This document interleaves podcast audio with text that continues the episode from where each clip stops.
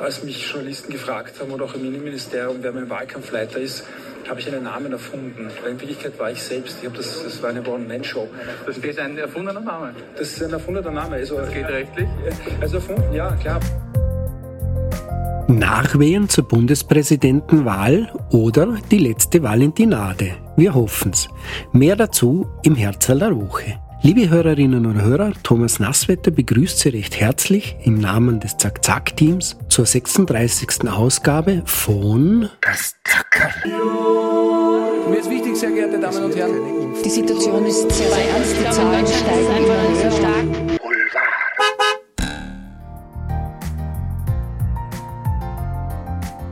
Wie würdest du sagen, wenn dein Wellensittich morgens kacken geht, hat er mehr Gedankengänge als du beim Thema Ukraine-Krieg? Diese einfühlsamen Worte hat die deutsche Bild-Zeitung an Dieter Bohlen gerichtet. Der Titel war noch weniger schmeichelhaft. Dieter, du laberst, SCH, Punkt, Punkt, Punkt. Untertitel Bild erklärt dem Pop-Titanen in Bohlendeutsch, warum er völlig daneben liegt. Was war passiert? Dieter Bohlen hat schon Ende August zack zack darüber berichtet, auf einem Unternehmerforum in Bezug auf die Russland-Sanktionen gesagt. Wenn die diese Sanktionen nicht gemacht hätten und man hätte sich vernünftig an einen Tisch gesetzt, dann bräuchten die Leute diesen ganzen Firlefanz nicht machen.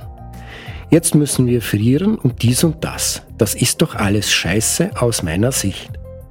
Das Video ging die letzten Tage viral und der Aufschrei der Empörung war groß, auch weil Wladimir Klitschko, der Bürgermeister von Kiew, eine verbale Rechte via Twitter erteilt hat und so die Gunst des Publikums auf sich zog.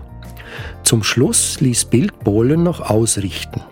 Also, in Kurzform für dich. Putin bei, will Bombern und Siegen, nix reden, volle Verarsche.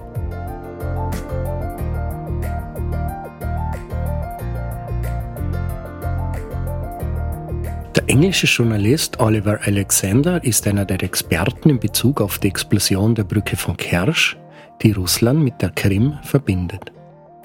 Nicht nur hat er mit hoher Wahrscheinlichkeit die Art des Sprengstoffs herausgefunden, mit der die Brücke attackiert wurde, nämlich ein Sprengstoff auf Basis von Ammoniumnitrat versetzt mit Aluminiumpulver, sondern konnte auch zweifelsfrei nachweisen, dass keine Sprengladung unter oder an der Brücke gezündet wurde. Auch ist mit ziemlicher Sicherheit auszuschließen, dass es ein Raketenangriff war. Soweit so gut. Nun hat er auch noch Fake News aufgedeckt, die der FSB, der russische Inlandsgeheimdienst, in Bezug auf den LKW und den Fahrer verbreitet hatte.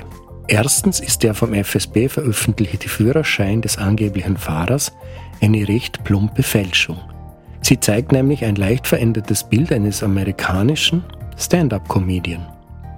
Es wäre auch verwunderlich gewesen, dass ausgerechnet eine Plastikkarte den Anschlag überlebt, obwohl vom gesamten LKW nur recht kleine Einzelstücke, zum Teil extrem verbrannt, existieren.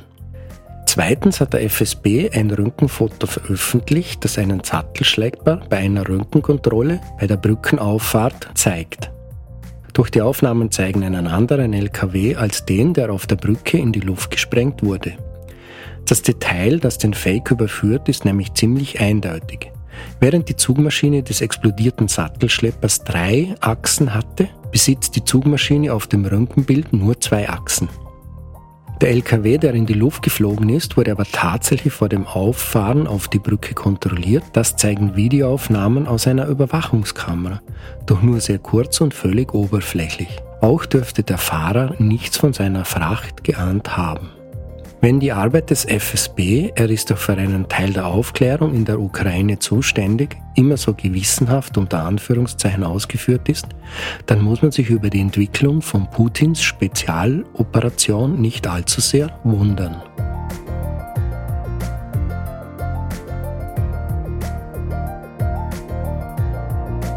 Downing Street Kater Larry im Showdown mit Fuchs. So titelte diese Woche das Nachrichtenmagazin Spiegel. Eigentlich ist es Carter Larrys Aufgabe, dessen Wohnadresse die berühmte Downing Street 10 in London ist, zumindest wenn man seinem offiziellen Titel glauben darf, das Haus frei von Nagetieren zu halten. Doch nun hat der Chef Mäusefänger es mit einem deutlich größeren Gegner zu tun gehabt. Videoaufnahmen, die unter anderem der Sender Sky News veröffentlichte, zeigen, wie sich der Kater mit einem Fuchs anlegt. Auf dem Video ist zu sehen, wie Larry zunächst recht gemächlich hinter einem Fuchs herläuft, der in der Downing Street aufgetaucht ist. Doch als sich dieser offenbar nicht beeindrucken lässt, springt der Kater dem Besucher in ein Gebüsch hinterher. Noch immer scheint der Fuchs nicht endgültig überzeugt zu sein und bleibt zunächst hinter einem Laternenpfahl sitzen. Doch schlussendlich scheint das Wildtier sich nicht auf einen Kampf mit dem deutlich kleineren Chef Mäusefänger einlassen zu wollen und verschwindet in der Dunkelheit. Detail am Rande. Kater Larry zog 2011 aus einem Tierheim in die Downing Street. Dort erlebte er vor Liz Truss bereits zwei Regierungschefs und eine Regierungschefin. David Cameron, Theresa May und Boris Johnson. Tratsch und Klatsch. Tratsch i Klatsch. Mit Pia Müller-Eichholz. Reinhold Einwallner, Sprecher für innere Sicherheit der SPÖ, hat diese Woche eine parlamentarische Anfrage ans Innenministerium gestellt. Ich habe am Donnerstag mit ihm telefoniert. Er hat Fotos zugeschickt bekommen, offenbar aus innerhalb der Rosauer Kaserne, also von einem Polizeiinsider oder einer Polizeiinsiderin, wonach offenbar ein Hof in der Rosauer Kaserne nach dem jetzt neu eingesetzten Bundespolizeidirektor Michael Takatsch benannt worden ist. Die Fotos zeigen Feierlichkeiten offensichtlich und zeigen auch, dass dieses Schild nicht irgendwie mit äh, Klebeband befestigt ist an der Ziegelwand, sondern mit dicken Schrauben dort angebracht worden ist. Was insofern spannend ist, als dass das Gebäude denkmalgeschützt ist.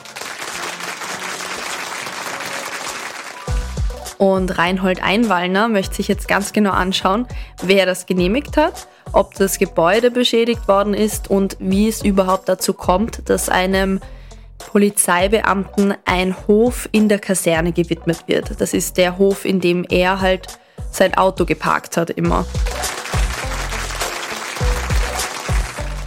Und äh, die Geschichte ist jetzt die, dass Reinhold Einwallner ohnehin schon versprochen hat, Michael Takatsch ganz streng auf die Finger zu schauen. Der ist, wie gesagt, am 1. Juli Bundespolizeidirektor geworden. Damit ist er jetzt formell der zweithöchste Polizeibeamte Österreichs unter dem Generaldirektor für öffentliche Sicherheit Franz Ruf. Und wie auch Franz Ruf ist Michael Takatsch sehr eng mit der ÖVP verbunden. Er sitzt etwa als Gemeinderat in Groß-Enzersdorf für die ÖVP. Auch in den BMI-Chats vom Handy von Ex-Kabinettschef im Innenministerium Michael Kleubmüller finden sich spannende Unterhaltungen mit Michael Takatsch. Da gibt es einen ganz konkret von 2016, da tauschen sich die beiden aus, weil ein Fahndungserfolg groß bekannt geworden ist, ohne dass Innenminister damals Wolfgang Sobotka da sich auch daran beteiligen konnte, dass das öffentlich wird. Und Sobotka hat sich daraufhin aufgeregt, dass das ohne uns, Zitat, passiert. Takatsch hat daraufhin Michael Kleubmüller versprochen, dass Köpfe rollen werden. Kleubmüller hat gesagt im, im Chat, er will Blut sehen, das ist ein direktes Zitat. Und Takatsch hat ihm gesagt, das wirst du, wenn du mir Rückhalt gibst.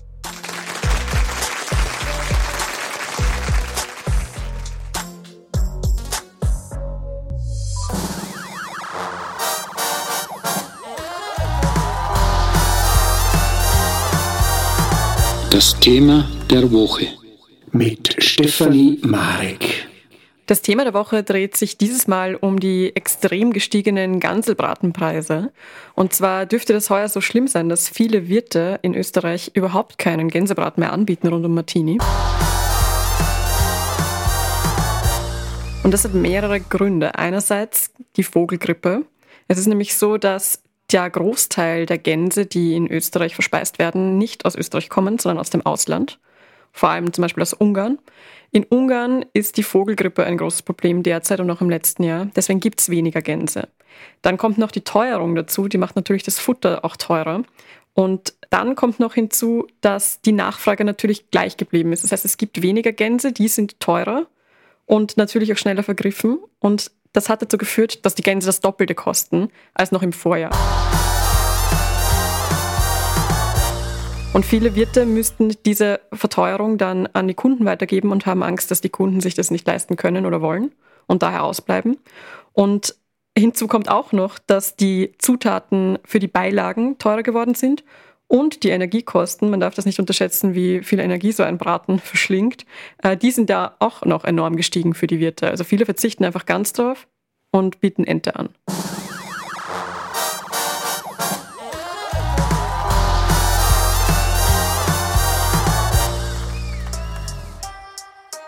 Das Herzl der Woche.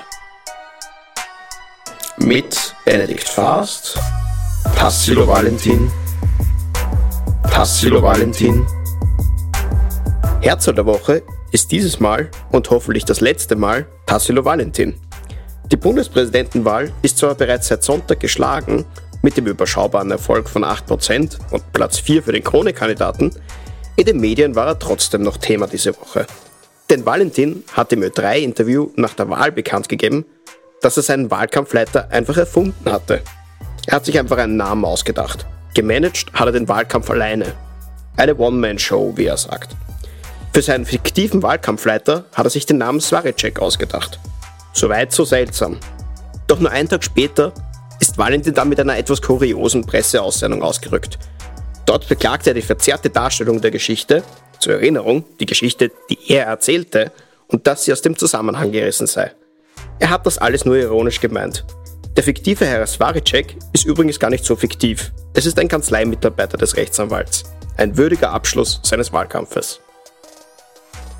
Das Herzl der Woche.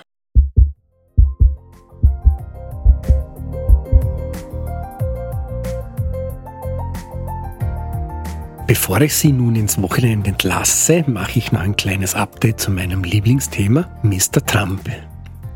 Mr. Trump hat am Donnerstag zwei relativ schwere Niederlagen einstecken müssen. Ersten wird er von der Untersuchungskommission, die den Sturm auf das Kapitol untersucht, vorgeladen. Dem kann er sich nur schwer entziehen, da ein Nichterscheinen mit Strafe bedroht ist.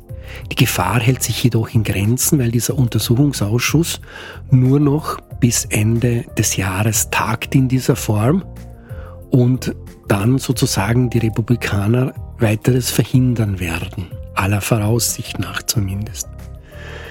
Die zweite Entscheidung, die Trump betroffen hat, ist weniger lustig für ihn, nämlich der oberste Gerichtshof hat praktisch kommentarlos eine Eingabe von ihnen abgeschmettert. Es geht um 103 hochgeheime Dokumente, die beschlagnahmt wurden in Mar-a-Lago, in seinem Anwesen in Florida. Und diese Dokumente dürfen nun vom Justizministerium weiter untersucht werden. Das könnte wesentlich mehr Brisanz beinhalten. Liebe Hörerinnen und Hörer, Thomas Nasswetter verabschiedet sich von Ihnen im Namen der Zack-Tack-Redaktion.